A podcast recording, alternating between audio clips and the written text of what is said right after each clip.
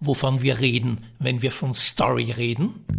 Ich bin Markus Gull, der Story Dude, Mutmacher, Anstifter, Brandstifter. Und das ist mein Podcast mit Gedanken, Gesprächen und jeder Menge Inspiration für dich rund um die magische Kraft von Stories und wie sie uns stark machen als Menschen, Teams und Gesellschaft.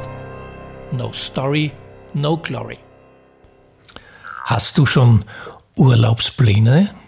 In diesem Jahr ist es mit umgesetzten Plänen sowieso nicht allzu gut bestellt. Gibt es heuer überhaupt einen Urlaub für dich oder hörst du das sogar schon kräftig gut eingeölt, auf dass sich deine Haut nicht in eine allzu knusprige Rinde verwandle, in einem Sonnenbad ausgerüstet mit allem, was dazugehört, mit einem Stapel Büchern, begleitet von Menschen, die du magst und unter anderem mit deinen Lieblingspodcasts. Und äh, nachdem wir uns hier treffen, freue ich mich, dass No Story, No Glory dazugehört. Oder ist es ein Tag wie jeder andere am Weg zur Arbeit, zur Kaffeemaschine, ähm, irgendwo an einer Haltestelle im Auto, am Fahrrad.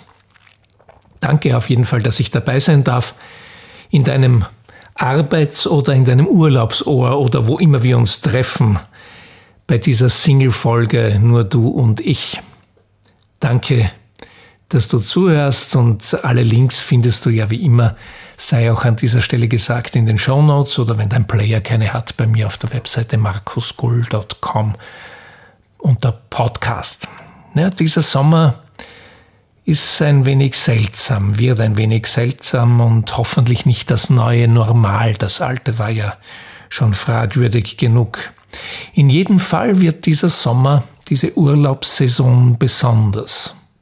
Wenn ich an meine besondersten Urlaube denke, die ich hatte, gehören zwei unbedingt dazu. Zwei, die beide bald ja, 30 Jahre zurückliegen. Wow. Der eine spielt naturgemäß in Italien, meinem totalen Sehnsuchtsland. Also mal abgesehen von New York. Aber New York ist ein eigenes Universum, das kann man da gar nicht ins Treffen führen. Aber Italien, ah, das äh, bestätigt auch die Familie Passauer im zauberhaften Buch von André Heller, das Buch vom Süden mit ihrem Motto Nur im Süden ist Rettung. Und ich erinnere mich an einen Urlaub in einem Juni in der Toskana, in einem Landhaus Fattoria. Es hat dort wahnsinnig gut gerochen in diesem ganzen Gebiet, nicht nur in dem Haus. Es gab viel Wein, als ich abgereist bin, nicht mehr ganz so viel. Wahnsinnig gut gegessen, natürlich Besuche in Florenz und Siena, man weiß ja, was sich ziemt. Und es hat praktisch durchgehend geregnet. Jetzt ist das für manche eine Katastrophe. Für mich ist das grandios. Ich liebe Regen sowieso, gerade im Sommer, wenn man unter einem Dach sitzen kann und es prasselt so drauf und es, man, es ist zwar warm, aber man hat vielleicht eine kurze Hose an und einen Pullover dazu und ist geschützt und äh, ja, für mich war das damals noch einmal besonders, weil ich hatte vorher Paul Auster entdeckt, den wunderbaren Autor, und hatte die New York-Trilogie mit und Mond über Manhattan, also vier Bücher gelesen, äh, New York-Bücher in Italien. Also wenn das zusammenkommt, das passiert normalerweise nur, wenn du Don Corleone persönlich die Hand küsst. Weil ich Wassertropfen nicht nur von oben mag, sondern auch wenn sie dicht und in großer Menge nebeneinander liegen, also das Meer, kurz gesagt, ist mein zweiter in der Reihe meiner besondersten Urlaube, der mir jetzt in den Sinn kommt, ein Segeltörn in den Kornaten, der ähnlich lange zurückliegt. Kornaten ist dort, wo die hm, wunderbare österreichische Fernsehserie Der Sonne entgegengespielt hat. Maleluschin, Murta, Pula. Erholung in einem Land, das sich damals gerade erholte von den Schrecken dieser Kriegszeit, hm, Erholung, ein Land erholt sich und andere machen dort Urlaub, ein Zustand, in dem sich die meisten Länder befinden oder viele Länder derzeit befinden. Ja, wenn man da so auf ein Segelboot geht, da ist man augenblicklich in einer anderen Welt. Ich weiß es noch, ich war damals gerade meine Agentur gegründet, Werbeagentur gegründet und bin dann so herausgesprudelt worden aus einem unfassbar arbeitsintensiven äh, Alltag, der 365 Tage im Jahr hatte, wenn man Glück hatte und es war kein Schaltjahr. Und ich ging dort über die Passarella auf das Segelboot und war weg von der sogenannten Zivilisation. Das Handy hat im Ausland damals sowieso nicht funktioniert. Heute ist das ein bisschen schwieriger. Da muss man dafür sorgen, dass einem das Handy rechtzeitig ins Meer fällt. Und ich habe mich dort automatisch und augenblicklich ins Segeln verliebt. Wow, das war so für mich so grandios. Äh, war seither nie mehr auf einem Turn, muss ich sagen. Also in, über Jahrzehnte nicht mehr auf einem Turn. Ein richtiger Segler, Seebär würde sagen, ist ein gescheitertes Leben. Ja, und da waren wir da so unterwegs. Ich habe Delfine gesehen, erstmals live in, in, im wirklichen Leben. Delfine sind ja so wunderbare magische Tiere, für mich ähnlich wie Kühe auch und Elefanten und natürlich Esel. Ich nenne die Esel ja liebevoll die Lesel, äh, weil sie stur sind, so wie ich, und ähm, stur Bücher lesen. Und ich hatte damals ein wunderbares Buch mit, Ragazzi di Vita von Pier Paolo Pasolini, in einer wunderschönen leinengebundenen Ausgabe im, aus dem Wagenbach Verlag, ein furioser Roman, der in der Halb- und Unterwelt von Rom und Ostia spielt, in Slang geschrieben ist, in einem großen Teil von Verzweiflung und Hoffnung und Wut und Lebenslust handelt und äh, plötzlich hat mich und das Buch eine Welle erwischt. Wahrscheinlich hat die Welle mich gemeint und das Buch zuerst einmal getroffen.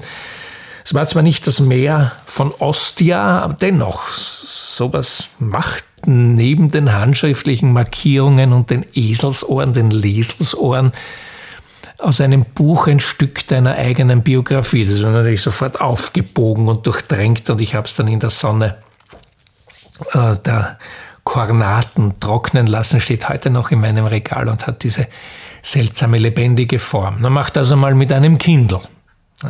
Natürlich ist es praktisch, auf einem Kindle zu lesen, weil du ganz viele Bücher mit hast und nicht so schwer schleppen musst und deine Markierungen machen kannst und sofort wieder ein neues kriegst. Aber wenn das mehr über dein E-Book, über deinen E-Reader spült, ist er tot. Dein gedrucktes Buch wird erst richtig lebendig.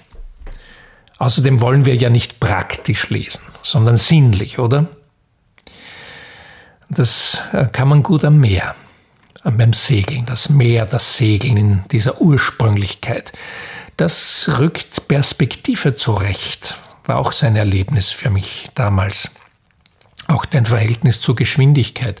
Also wenn du da so übers Meer prügelst und denkst, jetzt hebst du sofort ab und fliegst über die Wolken weg und dann weißt du aber in, in kmh gerechnet, wie, wie langsam das ist oder wie langsam wir das in einem Auto empfinden würden. Du erkennst die Mächtigkeit der Natur, du erkennst, ähm, was Wind tut, was Nacht tut, was das Wetter tut. Du bist dem ausgeliefert tatsächlich. Du findest dein Ziel nur, wenn du richtig navigierst, wenn du die Untiefen kennst, die Seestraßen, die Hindernisse weißt, vielleicht auch weißt, wo Ungeheuer lauern, auf jeden Fall auch weißt, wo die Versorgungsstellen sind für Trinkwasser, für Lebensmittel wo du grüne Bananen zubunkern kannst, also die auf äh, Segelbooten sehr beliebten grünen Bananen, wo nicht Chiquita draufsteht, sondern Heineken, wo du ankern kannst, in welcher geschützten Bucht und ähm, dort auch baden und vielleicht ein, ein, zwei Tage dort einfach vor Anker liegen. So ist Segeln für mich eine ganz wunderbare Metapher für das Leben selbst, den Lauf des Lebens, unsere Lebensreise. Wirst du vom Wind getrieben, vertrieben, vertragen, gebeutelt oder segelst du vor dem Wind auf dein Ziel zu? Das Meer hat uns Menschen ja seit jeher fasziniert, diese Unergründlichkeit. Wir können dort nicht atmen unterm Wasser. Es ist auch wenig erforscht, allerdings ähm, sehr verdreckt und sehr missbraucht, das Meer überfischt und und Kunststoffinseln in unendlicher Größe liegen da drinnen mit dem ganzen Müll, den, wir hineinwerfen. Mittlerweile wurden auch, das sagt ja an sich schon ein, ein sehr viel Trauriges aus, ein Thema, die Atemschutz, die Mund-Nasenschutzmasken, die Einweghandschuhe, die mehr sofort wieder ein Problem sind. Ja, das Meer in seiner Mystik hat uns auch immer fasziniert. Ich denke, da fällt mir ein, der alte Mann und das Meer von Ernest Hemingway. Das war das, der letzte, gar nicht so lange Roman, der zu seinen Lebzeiten veröffentlicht wurde. Eine Metapher und Interpretationsflut in diesem Buch wahrscheinlich sogar mehr hineininterpretiert, als Hemingway hineingeschrieben hat, wurde dann auch verfilmt mit Spencer Tracy in der Rolle des alten Mannes. Wunderbare, wunderbare metaphernreiche Geschichte, ähnlich wie auch Moby Dick. Die Jüngeren äh, werden, wenn sie Moby Dick zur Hand nehmen, plötzlich auf den Namen Starbucks stoßen. Das war nicht die Kantine dort, das war der erste Mart namens Starbucks. Nachdem hat auch der Starbucks-Gründer dann sein Unternehmen benannt. Dieser Kampf des Menschen gegen die Natur, seine Metapher auf die heutige Zeit oder dann auch äh, aus einer ganz anderen Genre Message in a Bottle, das Großen, vom Großmeister der Liebesdramen Nicholas Sparks, der ja eine ganze Bibliothek voll ähnlicher Bücher für den Liegestuhl geschrieben hat, wurde auch verfilmt. Wer hat es nicht gesehen mit Robin Wright und Kevin Costner, diese Geschichte von Theresa Osborne, die sich in Garrett Blake verliebt und der aber dann vom Meer verschlungen oder seiner verstorbenen großen Liebe, seiner Frau Catherine, wieder in die Arme gelegt wurde. Das ist auch so ein, ein Teppich aus Meer und Liebe des Meeres und der Liebe Wellen, das Trauerspiel von Franz Krillbarzer rund um Hera und Leander, als Leander das Meer durchschwimmt, um auf seine ähm, Geliebte, die auf ihn wartet, zu treffen, in der Nacht durch das Meer schwimmt und sie stellt ihm ein Öllämpchen ins Fenster, das ihm das das ihm den Weg weist, aber das wird verlöscht auf Anweisung eines Großpriesters. Und er findet den Weg nicht mehr, weil er dieses Lämpchen nicht mehr findet, das ihm den Weg zu seiner großen Liebe weist durch Finsternis und über das Meer und so erlöscht mit diesem Licht im Fenster auch das Lebenslicht von Leander. Wir brauchen unser Licht. Wir brauchen unseren Leuchtturm, der uns durch die Finsternis und über das Meer führt, damit wir finden, was wir lieben. Was für eine Metapher. Wir brauchen einen Kompass. Am Meer wie im Leben die Koordinaten sind unsere Werte. Die Windrose des Kompass wird in unserem Leben von Werten beschrieben, die uns Führung und Halt gehen. Die Sterne am Firmament, an denen wir unseren Kurs ausrichten können, da leuchten unsere wichtigsten Werte, die für uns ganz persönlich wichtig sind. Wenn wir nicht wissen, wie weiter und uns entscheiden müssen, links oder rechts, Louvre oder Lee, Steuerbord oder Backbord, am Meer gibt's ja kein links, rechts, vorne, hinten. Ein Blick auf die Sterne gibt uns Orientierung, ein Blick auf unsere Werte gibt uns Orientierung. Roy Disney, der Bruder von Walt Disney, hat das ja so wunderbar in einem kurzen Satz beschrieben. Jede Entscheidung, hat Roy Disney gesagt, jede Entscheidung ist einfach, wenn du deine Werte kennst. Jede Entscheidung ist einfach. Nicht leicht, aber einfach. Viele Politiker verstehen das miss. Mit Werte sind nämlich nicht die Umfragewerte gemeint, mit denen sie zum nächsten Wahlerfolg navigieren, weil sie wissen, was gut ankommt und sich das zunutze machen. Trump und alle Populisten, wie man sie verharmlosend nennt, in nah und fern. So verharmlosend, als wäre Etikettenschwindel auf Mogelpackungen eine tolerierbare Möglichkeit. Im Gegenteil. Es geht auch ums Gegenteil. Es geht doch um das Notwendige, gerade und besonders in einer so verstörenden Zeit wie der unsrigen. Es geht um das Notwendige, das Wertvolle das Bild von einem besseren Morgen, von den neuen Ufern unter die Leute zu bringen. Darum geht's. So dass es alle als begeisternde Sehnsucht anzieht. Werte vermitteln. Nach den Sternen greifen. Wer meint, erfolgreiche Politiker erkennt man daran, dass sie Wahlen gewinnen, der denkt doch, dass Helene Fischer und Bob Dylan denselben Beruf ausüben. Führung Ganz gleich, ob man ein Land führt, eine Gesellschaft, ein Unternehmen, ein Team, folgt immer demselben Prinzip und Grundsatz, den der wunderbare Antoine de Saint-Exupéry so grandios beschrieben hat. Und wenn man diesen Satz verstanden hat, hat man letztlich alles verstanden, dann braucht man gar nicht mehr.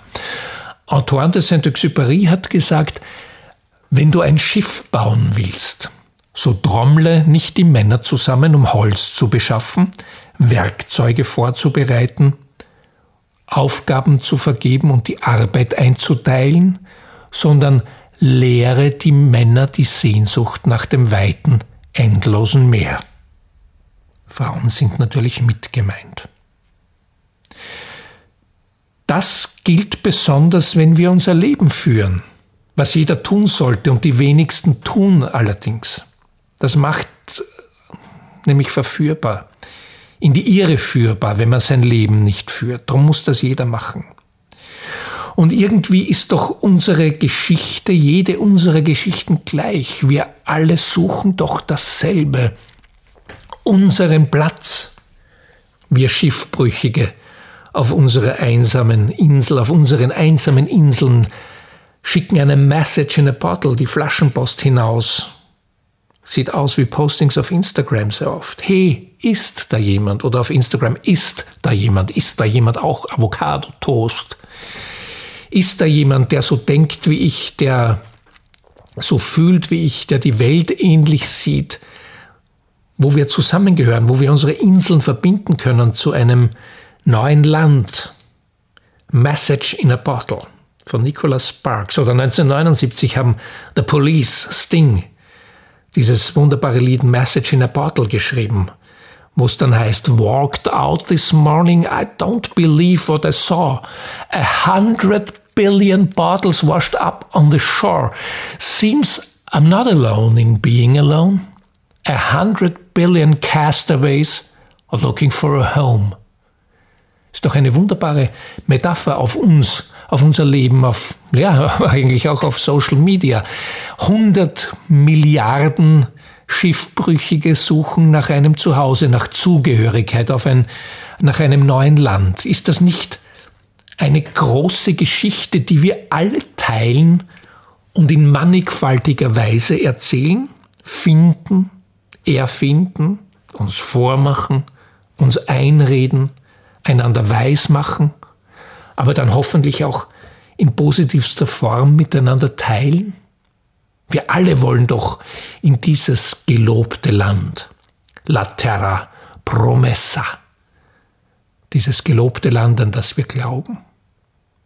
Eros Ramazzotti, hm, als Pasolini für die Gäste im Fertigpizza-Restaurante von Dr. Oetker allzu oft verkannt, auch von sich selbst, schlägt sich selbst unter seinem Wert. Das ist ein, bei allem Superstar-Tum, das er tatsächlich hat, ein grandioser Musiker, hat viele tolle Songs geschrieben. 1984 zum Beispiel dieses wunderbare Lied Terra una Terra Promessa, wo das in seiner äh, ja, Zornigkeit auch, in seiner Wut, in seiner sehnsuchtsvollen Wut ähm, geschrieben hat, wir sind die Jugend von heute, Seelen in der Stadt, in den leeren Kinos, in irgendeiner Bar und wir gehen alleine in der dunklen Nacht, auch wenn uns das morgen etwas Angst macht, bis sich etwas ändern wird,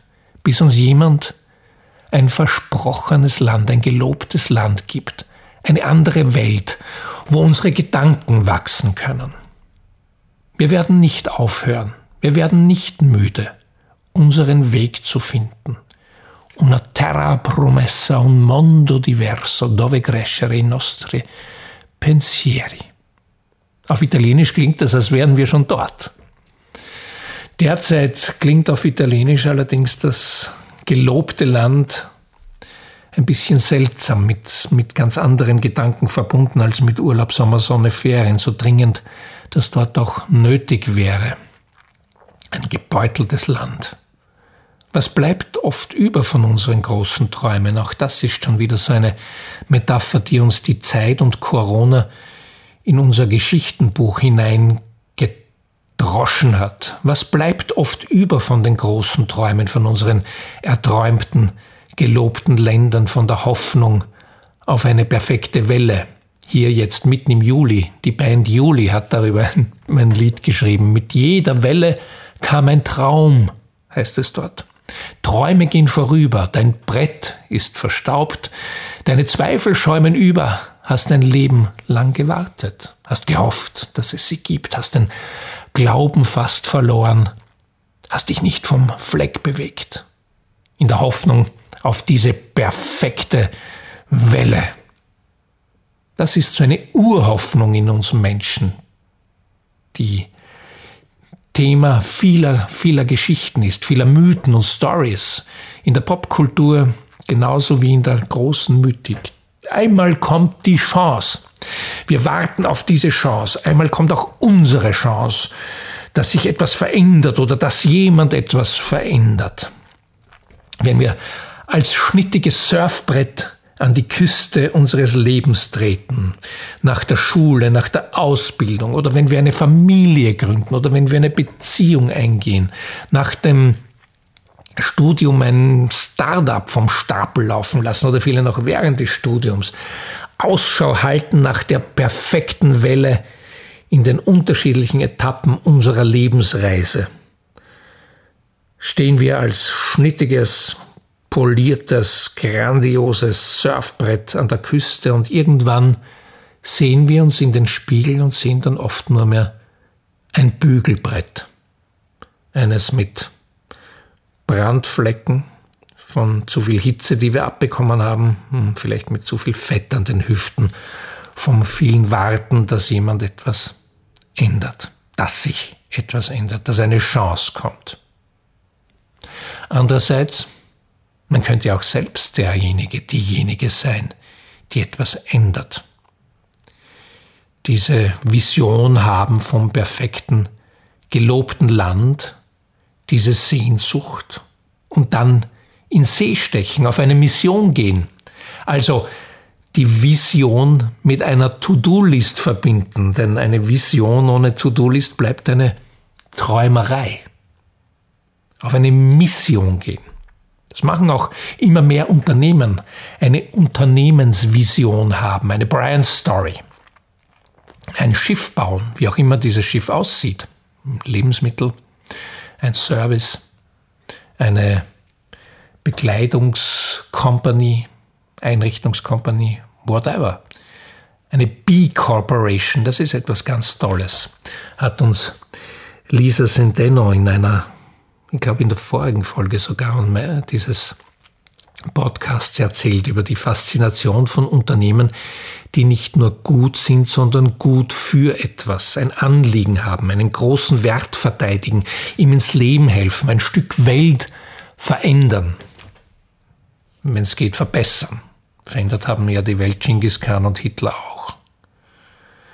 Ja, in, diesen, in diesem Strom, in diesem Gedankengut ist in der Corona-Zeit nahezu jedes Unternehmen mitgeschwommen. Mit diesem Strom hat sich draufgestellt auf die erste Welle. Wir haben ein starkes Anliegen. Miteinander schaffen wir das. Together we are strong. Getragene Bilder in Filmen aneinandergereiht mit berührender Musik. Und dann, ah ja, 2000 Artikel zum Dauertiefpreis haben wir auch noch und gratis Versand. Ohne Mindestbestellwert. Das ist das Anliegen. Bitte schüttet mich nicht mit warmen Tee an, ja? Das ist kein Anliegen, das ist Anbietern, Anschmeißen, Andrehen. Dabei wäre das genau die Mangelware in unserer Zeit, in der wir alle das meiste schon doppelt und dreifach haben. Jetzt mal Bücher ausgenommen, Trend zum Zweitbuch ist noch nicht ganz durchgesickert, aber das ist eine echte Mangelware. Orientierung, Perspektive, Fokus, eine Vision. Wer Visionen hat, braucht einen Arzt. Es, wer auch immer diesen Satz gesagt hat, wird er unterschiedlichen Menschen zugeschrieben. Es ist ein verdammt gefährlicher Satz. In seiner lustigen Flapsigkeit, wie er erst einmal daherkommt, der ist verdammt gefährlich. Eine Gesellschaft ohne Visionen ist krank und braucht einen Arzt. Ohne Visionen braucht man einen Arzt, und zwar einen Seelenarzt. Ohne Vision kann man sich morgen nicht mehr vorstellen. Im Kern eine Depression. Ganz gleich, ob das Unternehmen sind, Teams, Sportler, jeder Mensch, eine ganze Gesellschaft. Wenn ich die Gewissheit nicht habe, dass morgen besser sein wird, sein kann als heute, was auch immer besser bedeuten mag, wenn diese Gewissheit nicht besteht und die Hoffnung damit verbunden ist, dass morgen genau dieser Tag ist, dann sind wir mitten in der Sinnfrage und schon riecht's nach dem Eau de Toilette von Viktor Frankl, sofern er eins benutzt hat. Ohne Vision braucht man einen Arzt. Dann haben die Lehrer versagt, wenn man keine Visionen mehr hat, wenn man sich keine Lust mehr hat, zu verwandeln, sich zu verwandeln in die nächste, in die nächste bessere Version. Eine Vision ist nie erreicht, dieses gelobte Land, sonst wäre sie ein Ziel und mit dem Erreichen obsolet. Aber diese Vision zieht uns an. In diesem gelobten Land, dort leuchtet unser Anliegen, wirft seinen Lichtkegel aus der Glaskuppel des Leuchtturms und weist uns die Richtung, gibt uns Orientierung dort, wo unsere Liebe brennt, wie die von Leander.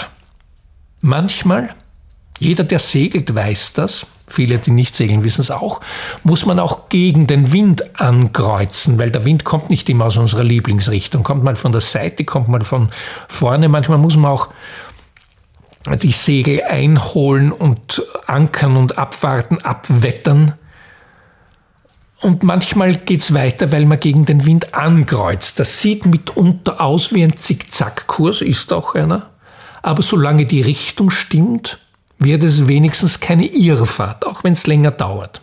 So ist das in vielen anderen Bereichen auch. Es dauert immer alles länger, als man will, als man sich wünscht, als man hofft.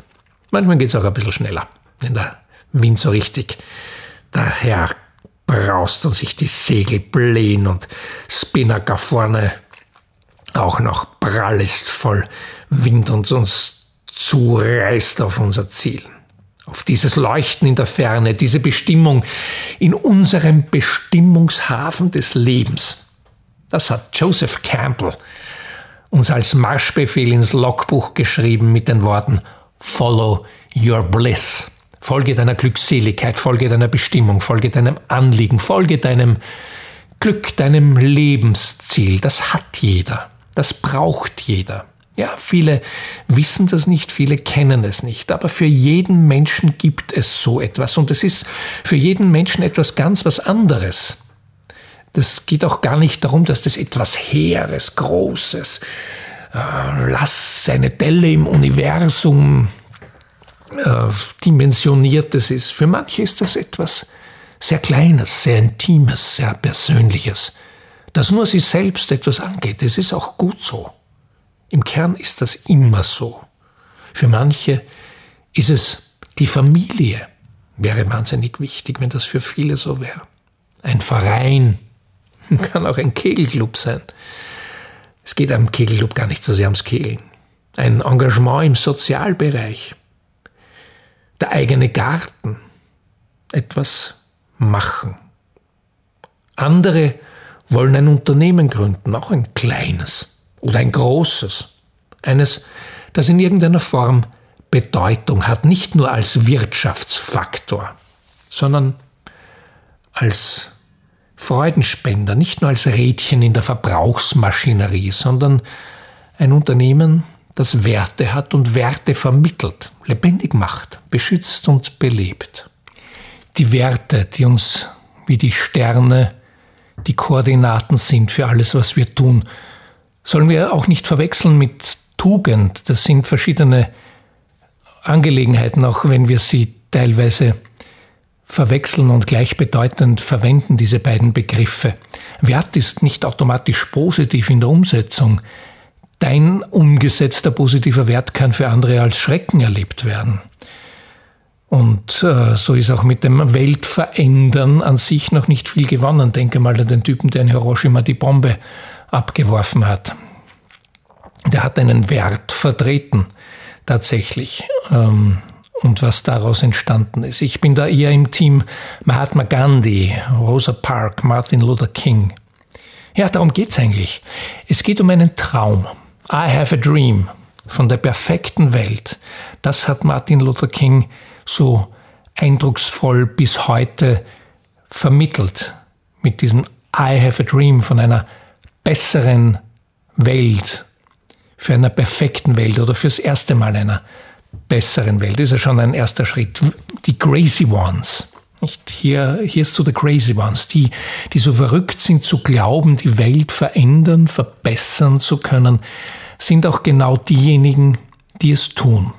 Das war auch so eindrucksvoll der Gründungstraum von Apple, von Steve Jobs und Steve Wozniak.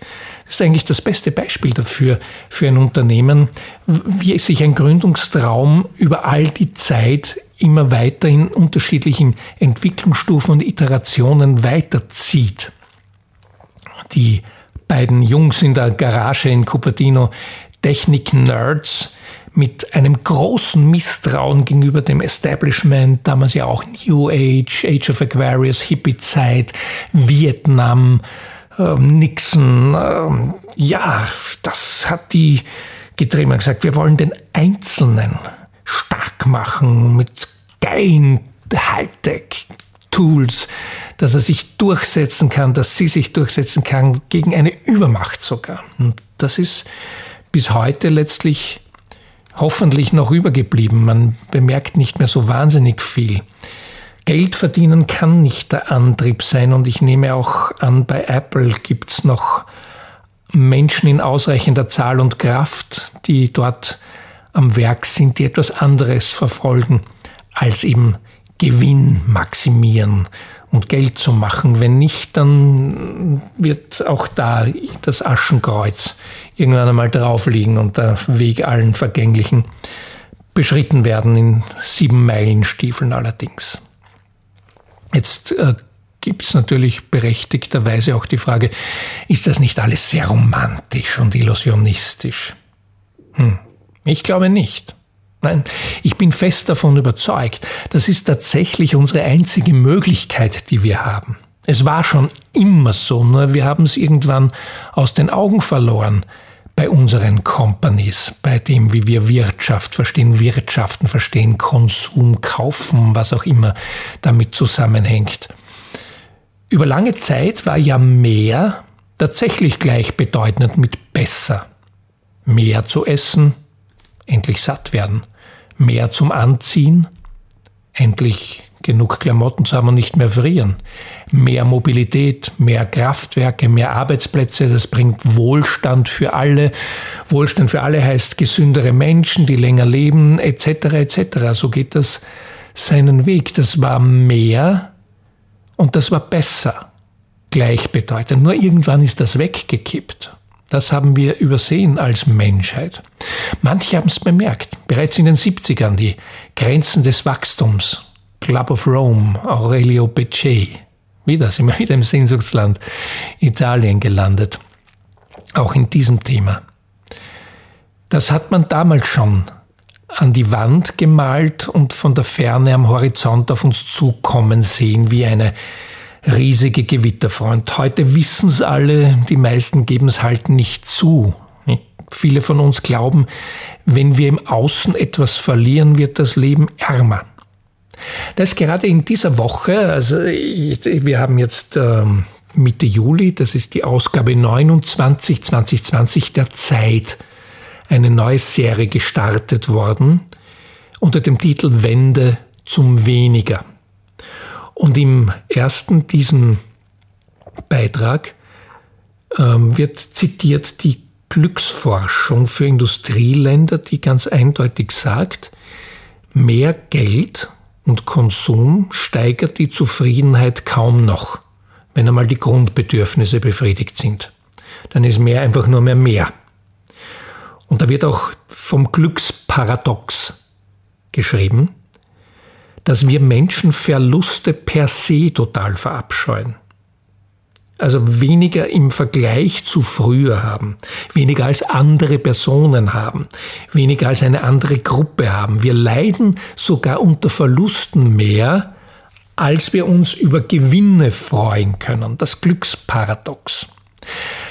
Das wäre doch der Ansatzpunkt, Gegenmodelle zu entwickeln. Das wäre die große Herausforderung für die Anführer in jedem Bereich und in der Politik ganz besonders. Aber dort steckt man den Kopf in den Sand und womit man sich dann die Welt anschaut, ist auch geklärt und entsprechend sieht dann auch die Weltanschauung aus. Nicht? Wenn dann die Wirtschaftshonchos, wie in Österreich immer wieder zu lesen ist, sagen, unser Ausweg aus der Krise heißt kaufen, kaufen, kaufen.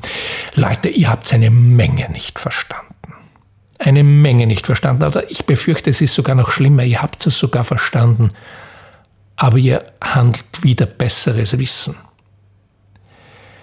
Es gibt doch auch ein Mehr, das besser sein könnte. Zum Beispiel ein Mehr an den Grundbedürfnissen wie soziales Miteinander, ein Mehr an schöpferischem Tun, ein Mehr an Lernen und Wachsen, ein Mehr an Dankbarkeit. Das sind Komponenten, die uns Menschen zu Menschen machen und die wir immer so an den Rand drängen, als wären das so äh, Orchideenliebhaberei, Dinge. Ja, das kann man dann irgendwann schon einmal machen. Das macht uns Menschen zu Menschen. Gerade jetzt in der digitalen Transformation. Womit wollen wir mit, mit Robotern in Konkurrenz treten? In besser Roboter werden?